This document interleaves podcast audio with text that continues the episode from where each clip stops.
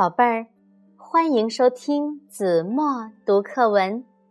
今天我要为大家读的是四年级上册第二课《芦叶船》。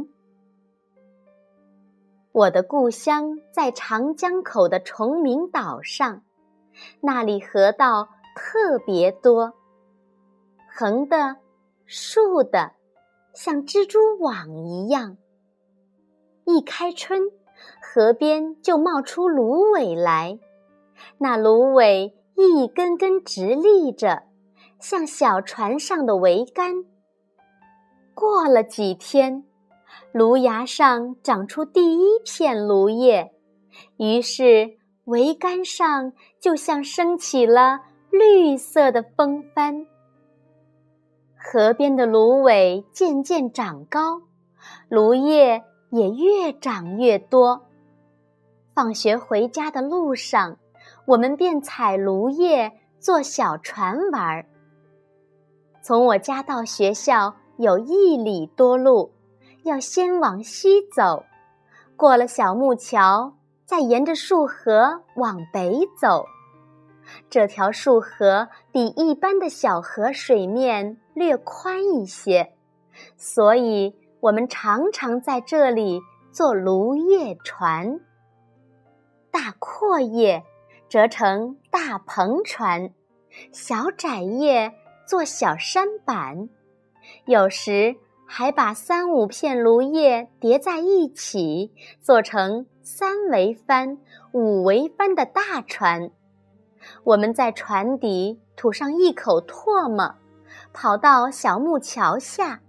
把芦叶往河中央轻轻地一放，保险翻不了船。船一下水，便顺着风儿开走了。我们就用芦叶卷起喇叭，呜啦呜啦地吹奏着，欢送他们远航。春天，在我们上学路过的这条束河里，几乎。天天能见到我们坐的芦叶船。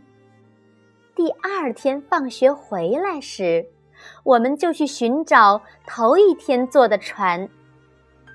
因为我们的手艺不一样，所以谁做的都能认出来。有的找不到了，可能已经远航了；有的靠在岸边，我们就说他进港了。一个晴朗的星期天，我跟着表哥一起到长江边去。从我家出发，沿束河一直往北走，约二里多路，就能看到浩浩荡荡的长江了。表哥比我大六七岁，他更会坐芦叶船。他说：“我的芦叶船。”放到江里也翻不了。我不信，江里的浪那么大，而且后浪推前浪，一浪接一浪，那小小的芦叶船怎么会翻不了呢？不信就试试。表哥说着，顺手采来三片芦叶，折了一只。三桅帆的船，在船底上吐了口唾沫，轻轻地放进江水中。只见这只芦叶船顺着风，顶着浪，越开越远，一会儿就看不见了。我又惊又喜。我们上学路过的束河是直通长江的呀。那我们坐的芦叶船是不是也开到长江里了呢？长江是通向东海的，那我们的芦叶船是不是也飘到东海里了呢？好了，宝贝儿，感谢您收听子墨读课文，我们下期节目再见。